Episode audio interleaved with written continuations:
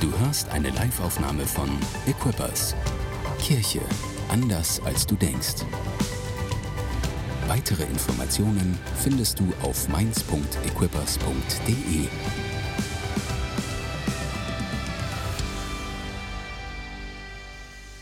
Vergiss das jetzt. Mein Predigtitel heute Morgen heißt Stellenbeschreibung eines guten Ehepartners. Stellenbeschreibung eines guten Ehepartners. Und einer Stellenbeschreibung, da stehen immer viele Eigenschaften drin, die wir haben sollten für eine gewisse Tätigkeit, für eine gewisse Position. Und heute Morgen ist die Position Ehepartner. Ein guter Ehepartner, nicht nur irgendein Ehepartner, ein guter Ehepartner. Und ich finde, da ist für jeden was drin. Entweder du bist schon verheiratet, dann kannst du mal gucken, ob diese Stellenbeschreibung auf dich passt und ob du nicht noch mal was anpassen könntest. Wenn du noch kein Ehepartner bist, dann hör noch viel besser zu, denn das ist das, was du brauchst. Und ich habe es versucht, kurz zu machen. Das bedeutet relativ handy. Keine 26 Punkte, sondern nur vier Punkte. Vier Punkte, die ausreichen, um zu sagen, damit bin ich und werde ich ein guter Ehepartner. Laut einer Erhebung des Meinungsforschungsinstituts Civey wird sich die Scheidungsrate während der Corona-Zeit verfünffachen. Ja, es ist noch nicht so ganz klar, ob es so wird. Aber die Frage ist doch, warum ist es wohl so?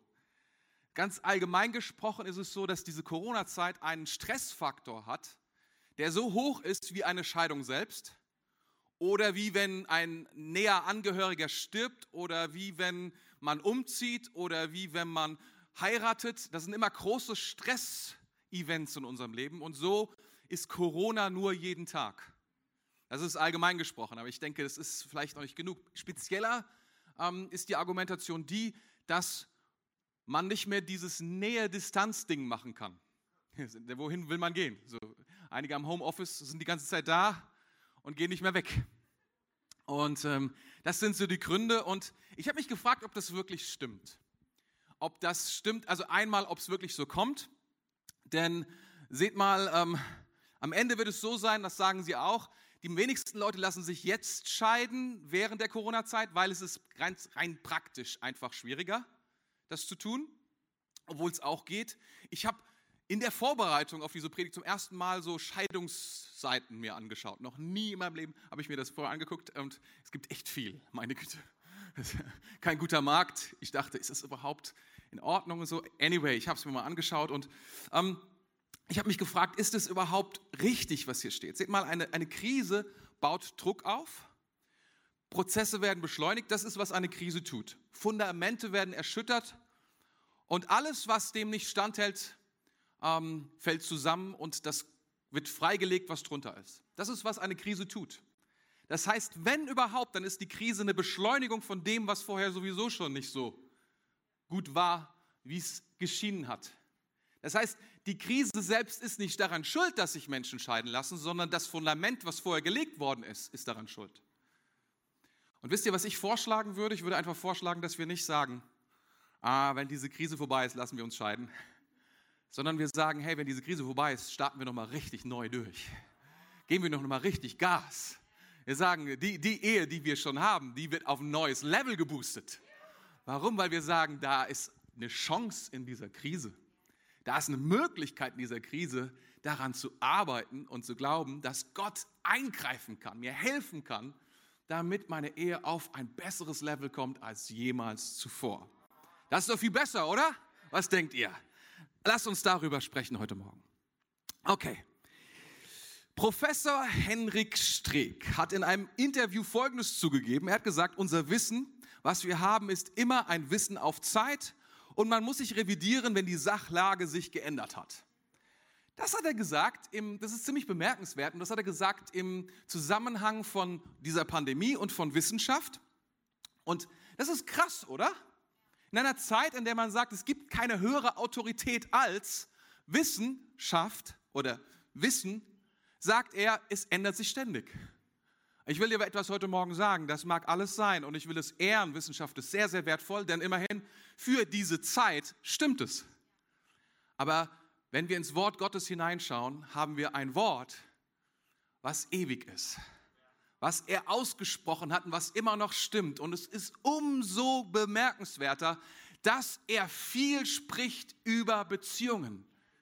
Dass er das nicht anpasst und sagt, naja, in der Zeit, wo er jetzt lebt, stimmt das natürlich alles nicht mehr, sondern der, der uns gemacht und geschaffen hat, er gibt sein Wort und er sagt, schau mal, Beziehung ist etwas, darin kenne ich mich aus, weil ich habe dich gemacht.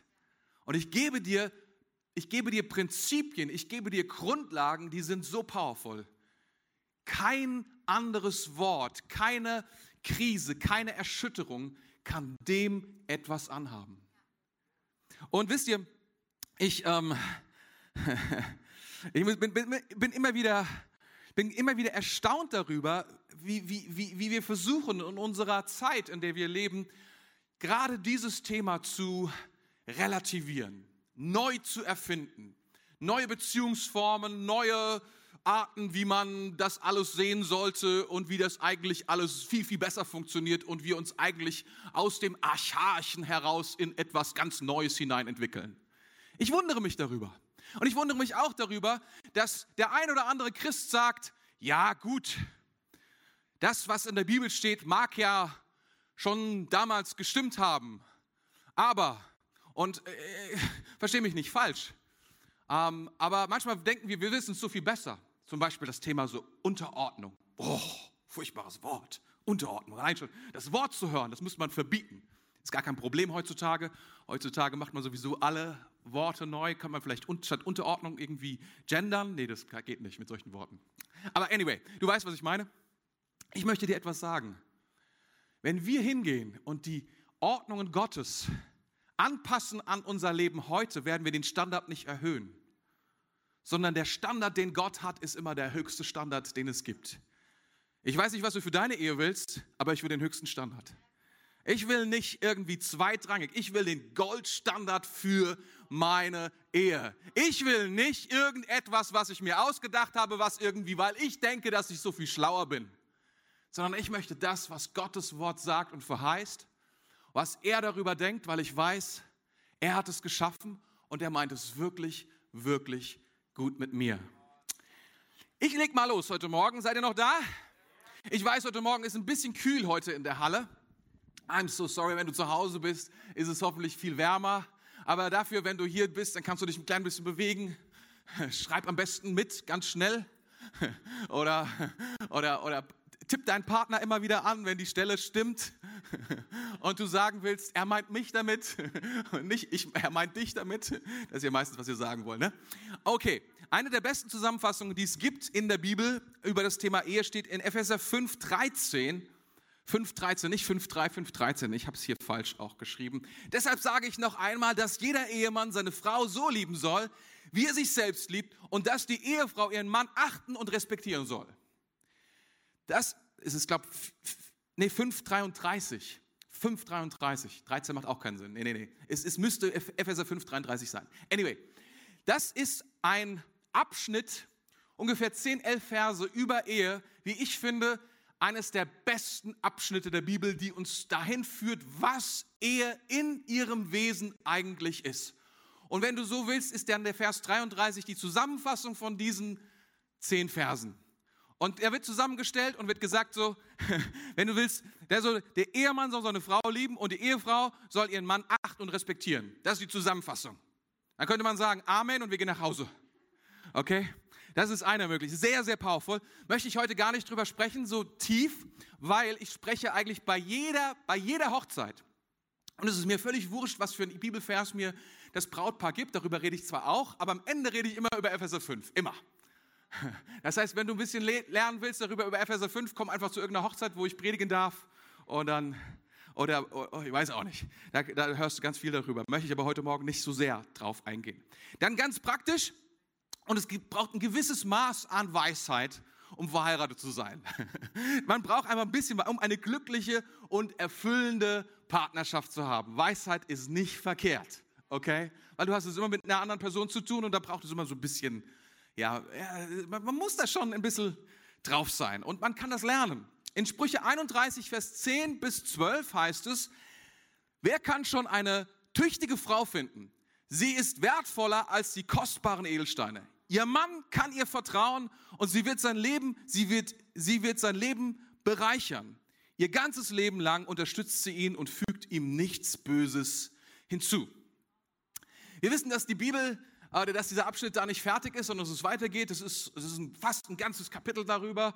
Über, über, über, da steht meistens drüber die tüchtige Frau oder die weise Frau oder ich weiß nicht was auch immer. Ähm, und es ist eine Ansprache, das, das Interessante ist, das meiste in der Bibel ist eine Ansprache an Männer.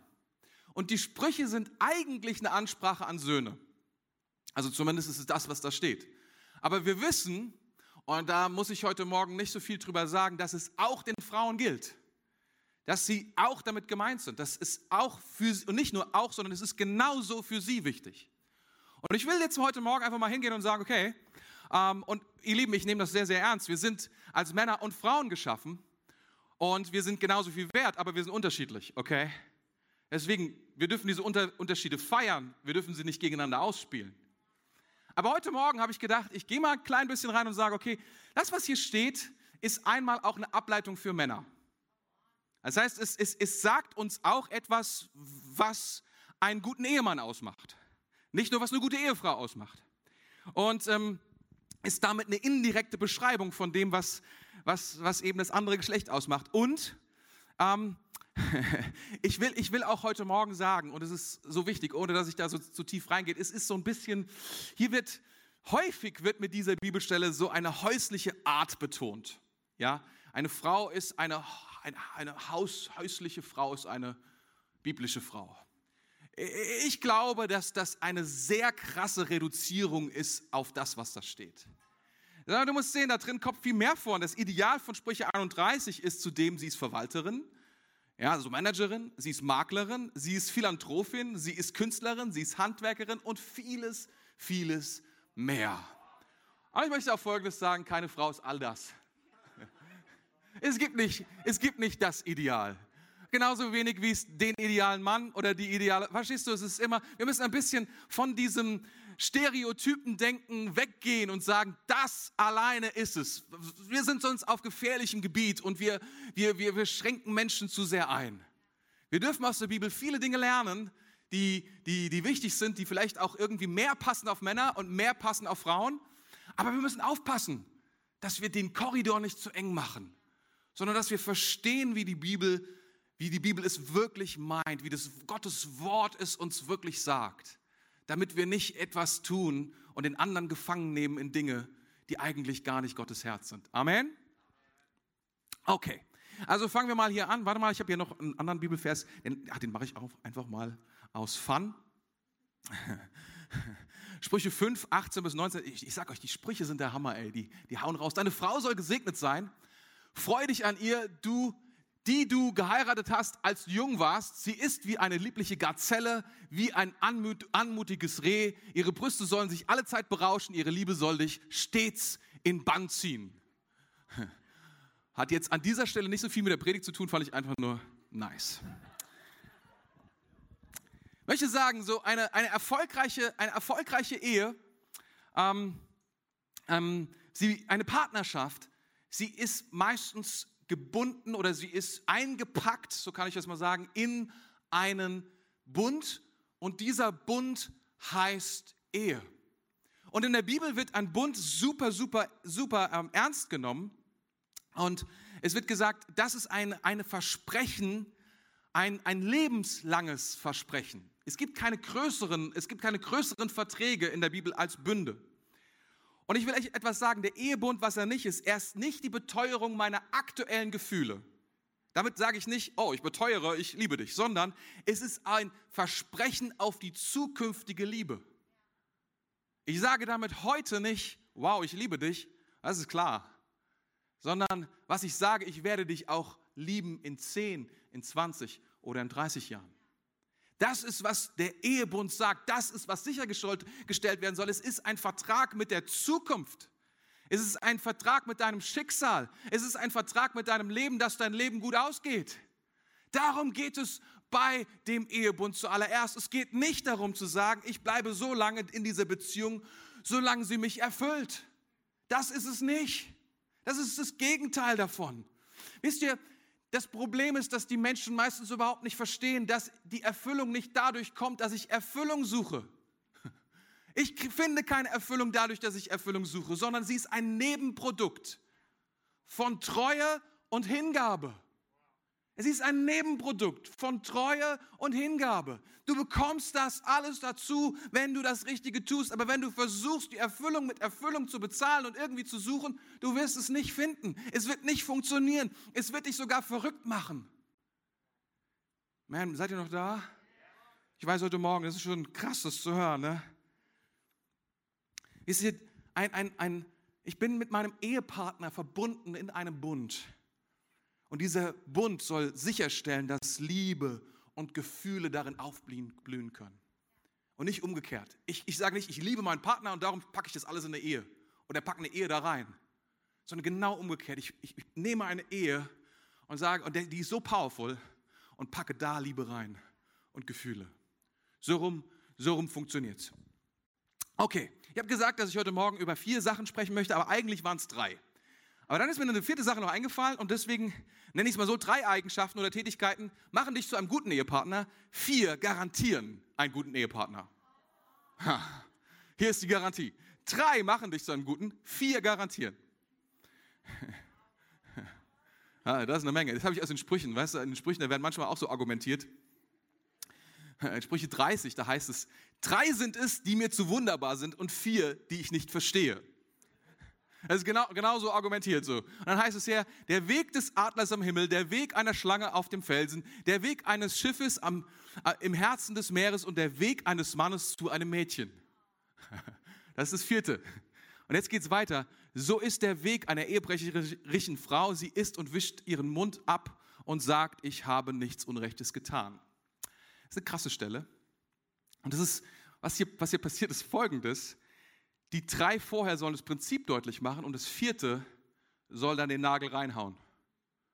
Und das Prinzip, was hier ist, ist, ähm, es geht immer darum, dass etwas durchdrungen wird, dass etwas, etwas, etwas, ja, was, was hier steht, ist der Adler am Himmel. Es ist immer ein Teil, was der Adler durchdringt den Himmel. Ja, die Schlange den Felsen und all diese Dinge. Und dann kommt es zum Thema Sex. Und dann wird eine ganz krasse Wendung in Vers 20. Sie ist und wischt ihren Mund und sagt. Was die Bibel hier tut, sie macht ein Hammer-Statement zum Thema Sex als Konsum. Sie sagt, sie sagt ich verstehe es nicht. Das Problem ist, wir, wir verstehen Sex als Konsum sehr, sehr, sehr, sehr gut. Aber ich möchte dir sagen, wir verstehen es eigentlich nicht. Aber wenn wir uns daran gewöhnen und wenn wir es irgendwie so behandeln, und das ist, das, das ist hier macht die Bibel einen krassen Punkt. Anyway, das ist nicht mein, da wollte ich eigentlich nicht hin, aber gratis. Gratis. Gratis. Erster Punkt. Seid ihr bereit für den ersten Punkt? Den anderen aufbauen. Das ist der erste Punkt. Die erste Eigenschaft, die du brauchst, den anderen aufbauen. Die erste Tätigkeit, mach deinen Ehepartner zu deinem größten Erfolg. Oder mach den Erfolg deines Ehepartners zu deinem größten Erfolg.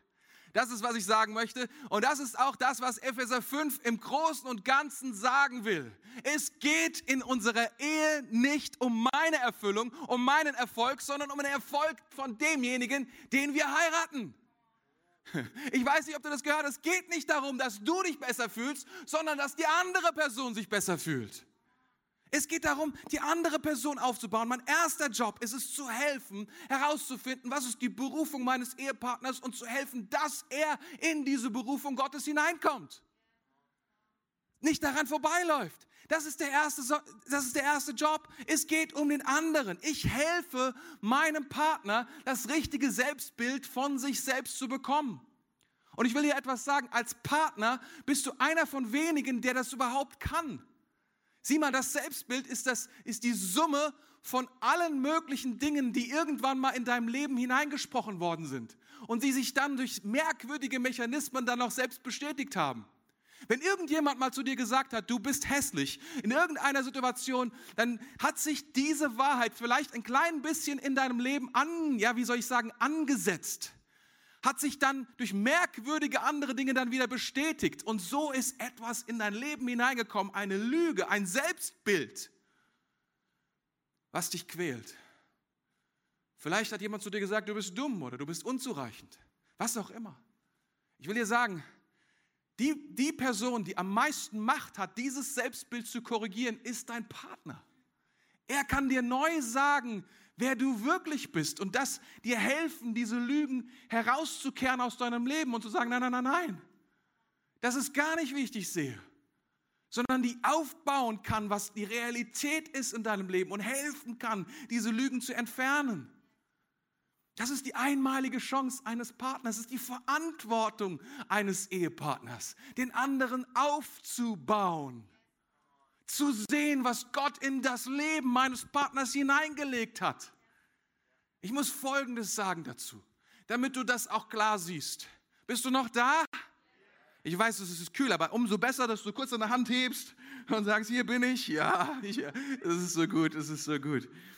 Weißt du, was, was, was sehe ich in der anderen Person? Was ist diese andere Person? Und manchmal gibt es da etwas Übertreibungen, dass ich, sagen wir mal, den, den, den Ehepartner zu meinem Bauprojekt mache.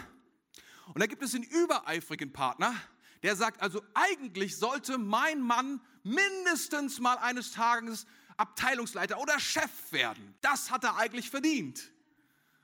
Und du, du, du arbeitest vielleicht so indirekt darauf hin, dass er etwas wird, von dem du überzeugt bist, dass er das werden sollte. Ich, ich, will, ich will dir sagen, es ist vielleicht etwas übereifrig, was du da tust. Ich weiß auch nicht, ob du damit richtig liegst und ob du damit deinen Partner wirklich richtig baust oder ob du damit eigentlich nur deinen eigenen Selbstwert aufbaust, weil du gerne mit jemandem verheiratet wärst, der nach deiner Definition eine gewisse Art von Erfolg mitbringt. Dann gibt es auch die andere Seite natürlich. Und wie habe ich die genannt? Lass mal gucken. Das ist die, der ideenlose Partner. Hey, so habe ich es mal genannt. Der so denkt, so mein Partner ist ein Schlappi. Er kriegt nichts auf die Reihe. Meine Frau ist eine furchtbare Köchin. Zumindest haben das die letzten drei Gerichte eindeutig bewiesen. Ich würde sagen, du bist einfach nur ideenlos. Du hast keine Ahnung, was man mit Salz tun sollte. Du könntest, verstehst du, manchmal ist es die eine Seite ist, dass wir etwas hineinlegen in den Partner und die andere Seite ist, dass wir etwas, dass wir, dass wir etwas einfach akzeptieren und darüber ein Urteil fällen und dann das bauen. Das ist beides nicht, was wir tun sollten. Und beides ist eine, ist, ist, ist, ist, ist, dass wir, dass wir eigentlich an uns selbst egoistisch und an dem anderen zerstörerisch handeln. Das ist nicht, was es bedeutet zu bauen, sondern zu bauen heißt immer mitzubauen an dem, was Gott hineingelegt hat.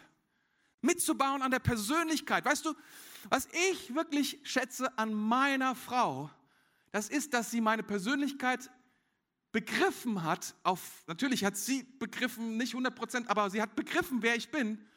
Und sie hat nie versucht, aus mir jemand anderen zu machen. Viel, viel weniger, als ich selbst es probierte, probiert habe. Sie hat schon lange erkannt, dass ich kein diplomatischer Mensch bin. Oder, oder so etwas. Oder dass ich eher so der zurückhaltende, äh, in der Menge verschwindende, so unauffällige Typ bin. Und, und, und ihre Sicht, sie hat das mir auch oft gesagt, und ich habe das am Anfang überhaupt nicht richtig gehört. Sie sagt, ja Tore, ich habe dich geheiratet, weil du etwas Besonderes bist. Das hört man dann so, das Besondere hört man es ja gerne. Aber sie meinte das wirklich ehrlich. Im Sinne von, naja, du bist halt wirklich nicht wie 80 Prozent aller anderen. Und das weiß nicht genau, ob ich das wirklich hören wollte im ersten Augenblick. Aber letztlich ist es so, sie hat mich nicht geheiratet und hat dann gesagt, jetzt mache ich aus dir die Person, die ich gerne hätte, sondern unterstütze die Person, die du eh schon bist und helfe dir, das zu werden. Das Beste von dem, wer deine Persönlichkeit hergibt und wer Gott, was Gott in dich hineingelegt hat und will das sehen.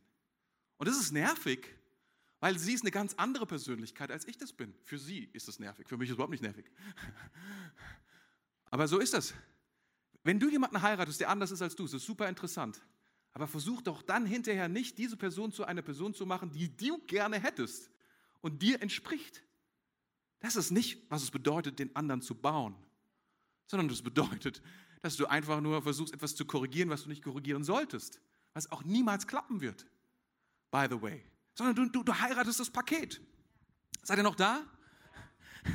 Meine Frage ist, bauen wir oder kritisieren wir nur aneinander rum? Bauen wir oder, oder kritisieren wir nur aneinander rum? Und, und, und wisst ihr, Jesus ist gekommen, nicht um, nicht um, damit wir alle so werden, sozusagen, dass wir alle so werden wie er. Wir sagen, dass wir wollen so werden wie Jesus, aber letztlich ist es so, dass er ist gestorben am Kreuz, damit wir das werden, was Gott in uns hineingelegt hat. Diese Person, das ist, worum es geht, auch in der Ehe. Und, und ich will dir helfen, das, das wirst du nicht dadurch durch ganz praktische Dinge. Die Dinge, die für dich richtig sind, ist für die Persönlichkeit deines Partners möglicherweise gar nicht das richtige Ding, sondern es ist was ganz anderes, was er braucht. Und das kannst du nicht ändern, das solltest du auch nicht ändern. Amen? Seid ihr noch da? Baue deinen Partner.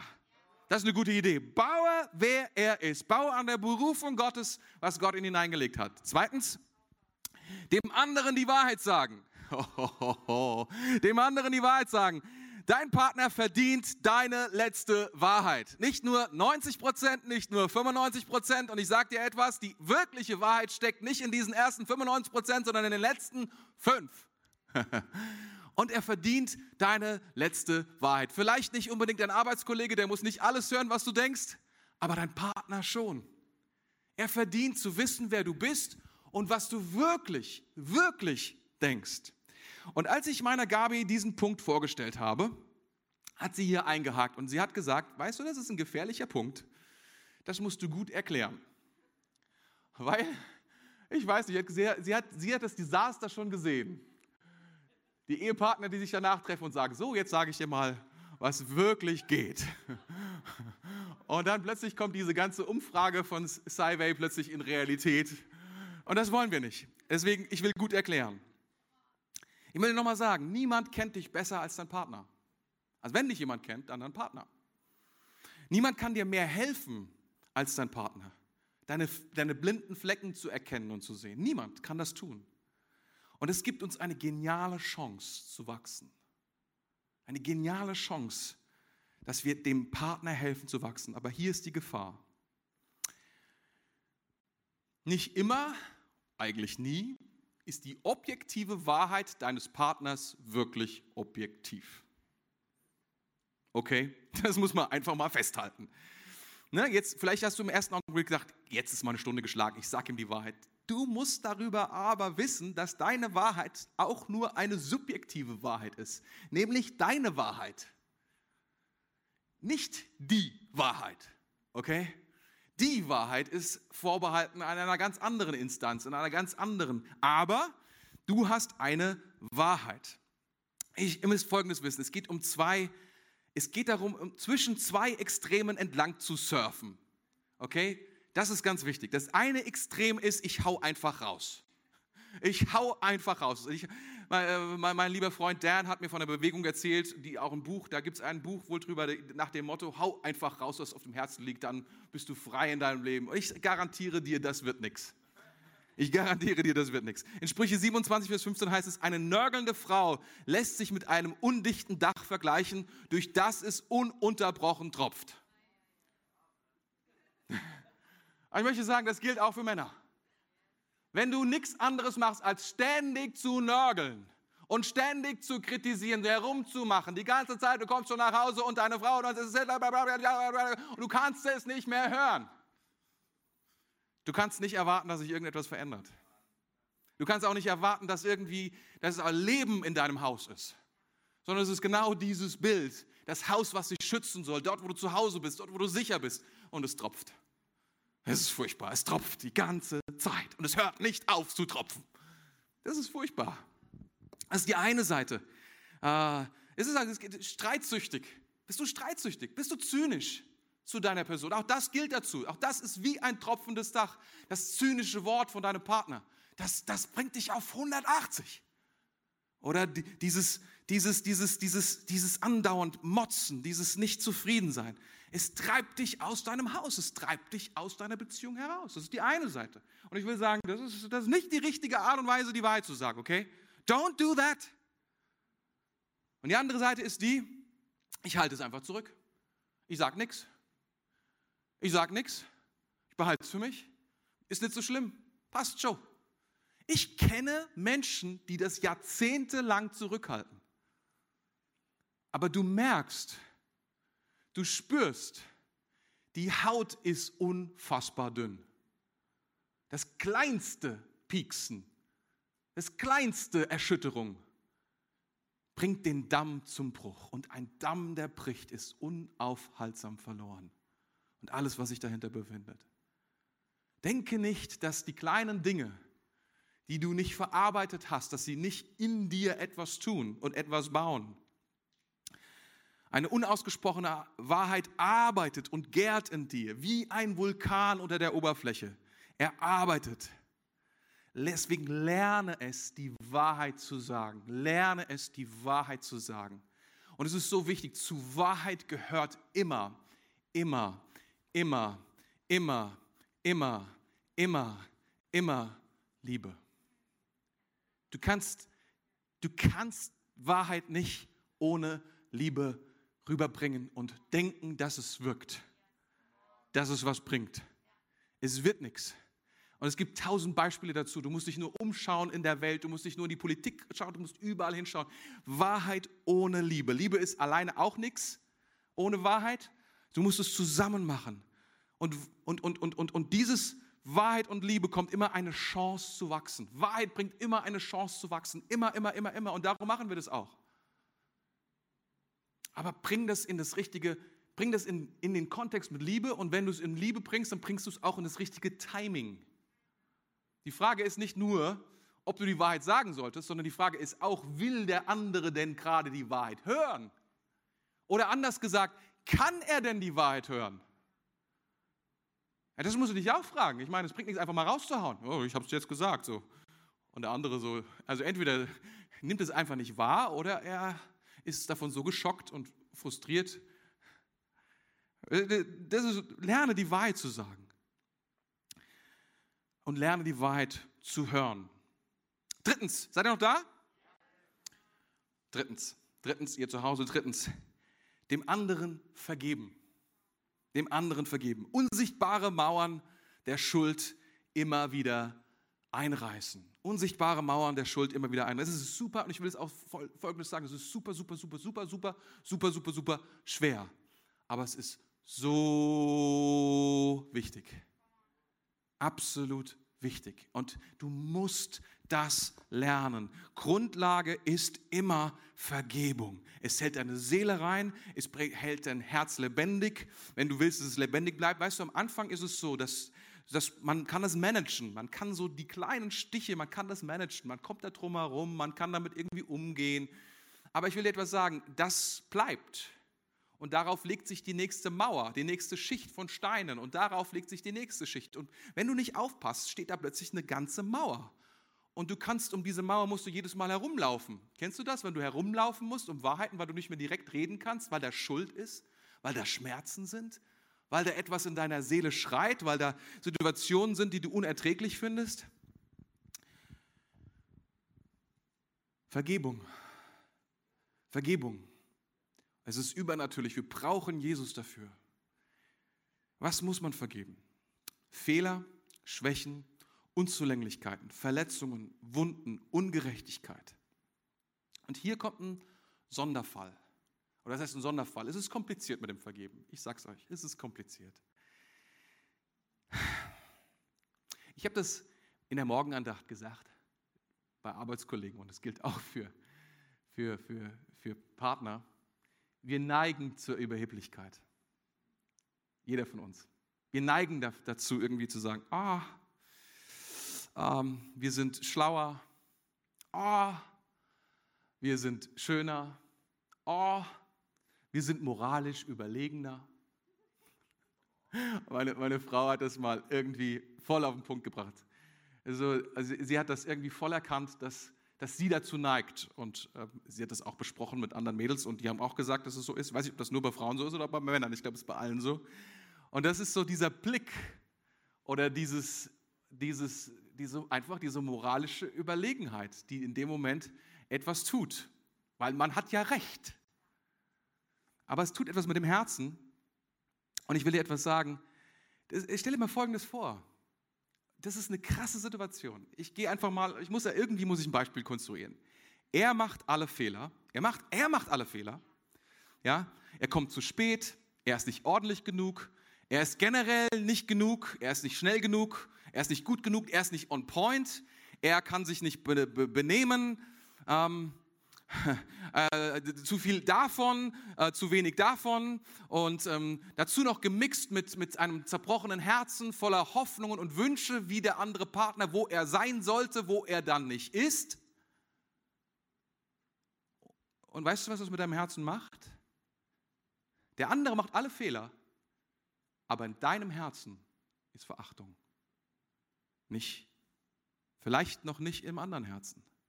Aber das Gift der Verachtung, ich, ich will es ja so sagen, so, sobald du Verachtung spürst, ist keiner von uns in der Lage, damit easy umzugehen. Sobald wir spüren, dass jemand anderes über uns sich erhebt in, und auf uns herabschaut. Und ich will nicht sagen, dass jede Verachtung real ist. Manchmal schätzen wir das auch nur so ein. Manchmal ist es gar nicht so, aber es ist egal. Es ist in dem Moment genau das, was alles zerstört. Mal, was für eine komische, komische Situation, für uns Männer besonders, weil wir.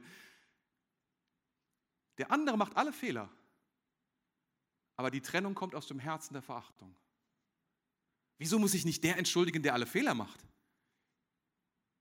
Und, nicht, und so kommen dann Situationen zustande in, in, in Ehen, die sind so komplex, weil der andere sagt, du machst doch alle Fehler. Du bist doch, aber, aber du bist überheblich. Aber du, aber dein Herz hat deine Verachtung, damit komme ich nicht klar.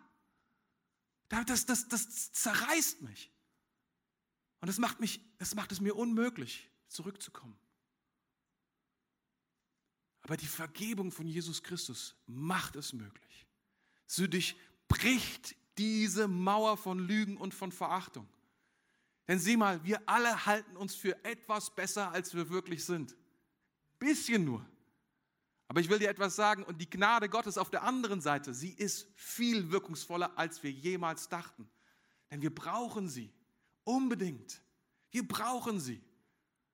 Und wenn wir das haben und nicht mehr darauf schauen, wer wir sind, sondern dass wir, dass wir es brauchen, dass wir es benötigen, dass wir Gottes Gnade brauchen, dass der andere die Gnade Gottes, dann gibt es einen Weg der Gnade und der Vergebung, einen Weg zurück.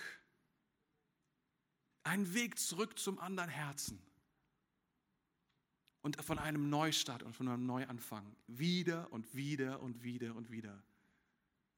Ob du Mann bist oder Frau, wir alle können verachten. Die eine oder andere Seite. Und wenn wir sogar nur sagen, wir sind moralisch überlegen, der andere macht alle Fehler, wir nicht. Und wir sagen das nicht so mit diesem Epos, sondern wir sagen es mit voller Demut, voller heiliger Heiligkeit. Vielleicht haben wir noch in Zungen vorher gebetet und sagen es dann. Ich sage dir etwas, völlig wurscht. Verachtung ist Verachtung, ist Verachtung. Und es wird dich trennen von der anderen Person. Und erst wenn die Gnade Gottes kommt und dich überführt und dich demütigt und die andere Person, können die Herzen wieder fließen. Du brauchst Vergebung. Das waren drei, oder? Die waren gut? Jetzt frag dich selbst mal, hast du diese Eigenschaften? Und wenn nicht, bestimmt können wir sie lernen und können besser darin werden, oder? Und jetzt kommt der vierte Punkt. Ich sage dir, die drei machen dich zu einem guten Ehepartner. Aber der vierte garantiert, dass du ein guter Ehepartner wirst. Er heißt immer dranbleiben. Immer dranbleiben. Niemals nicht und nie aufgeben. Niemals nicht und nie aufgeben. Drei Verneinungen ergibt eine super Verneinung. Zwei Verneinungen ergibt eine positive. Aber drei, ich habe darauf geachtet, ergibt eine super Verneinung. Also niemals nicht, nie aufgeben. Und wir müssen das sehen, wir müssen das anschauen. Der Bund der Ehe ist keine Sache auf Zeit. Gestern hat mir die Gabi erzählt, weiß nicht, ob das stimmt, sie hat es von, ein, von jemand anderem gehört, dass eine Kirche in Deutschland sich entschieden hat, aus der Trauformel herauszunehmen, bis der Tod uns scheidet. Ich halte das für absolut, absolut schlimm.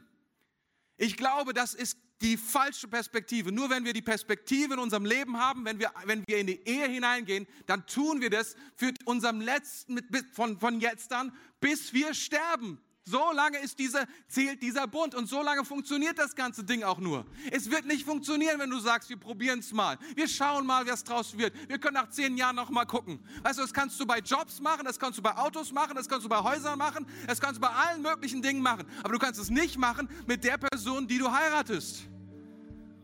Aber ich will dir etwas sagen, wenn du die ersten drei nimmst und die ersten drei lebst, Du wirst dich wundern, wie wunderbar und wie erfüllend und wie großartig deine Ehe werden kann. Wenn du anfängst, den anderen aufzubauen, wenn du anfängst, die Wahrheit zu sagen zum richtigen Zeitpunkt mit Liebe und all diesen Dingen und wenn du anfängst zu vergeben und all das herauszuschmeißen, was dich trennt vor deinem Partner. Aber wenn du dann dich entscheidest, das immer und immer wieder zu tun und nicht aufzugeben, ist es keine Option. Scheidung ist keine Option. Ich habe es euch erzählt, ich war zum ersten Mal auf einer Scheidungspage, nur um herauszufinden, diese Umfrage, die ich euch vorhin gesagt hatte.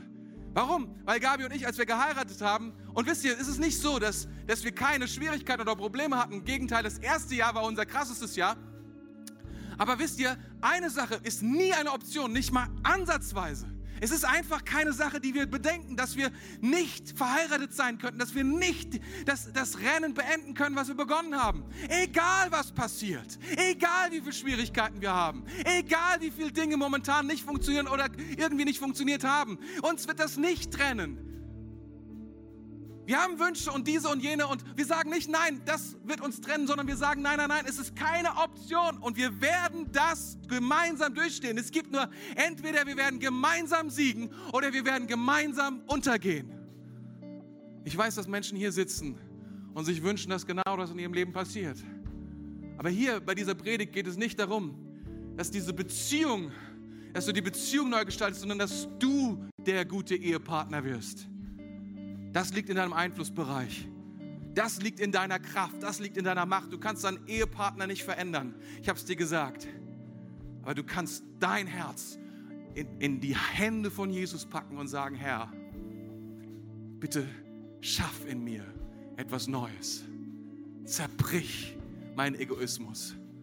Und was mir fehlt an Erfüllung, und manchen fehlt es so sehr in Erfüllung, so sehr in der Partnerschaft, an Leben, an, an, an Tiefe und an diesen Dingen. Ich verstehe das und darum lassen sich Menschen äh, auch, auch scheiden. Ich verstehe das.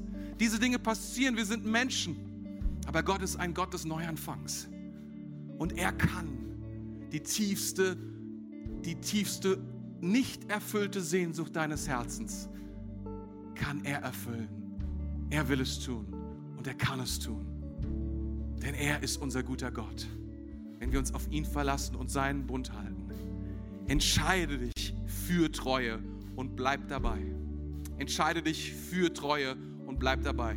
Ihr Lieben, die Untreue kommt nicht von außen.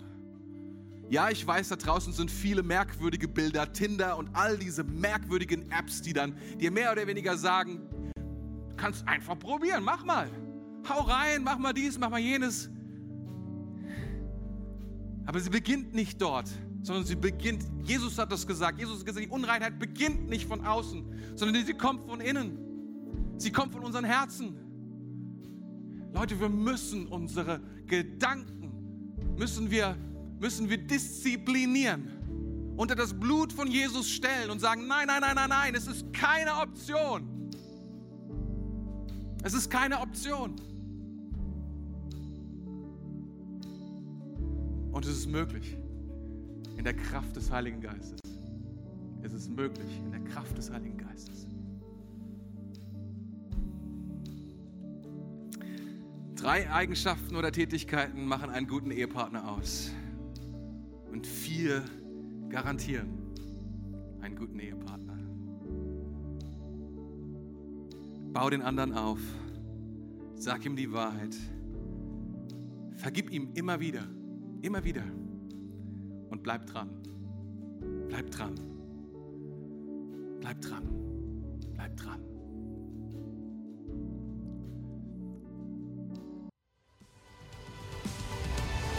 Danke fürs Zuhören.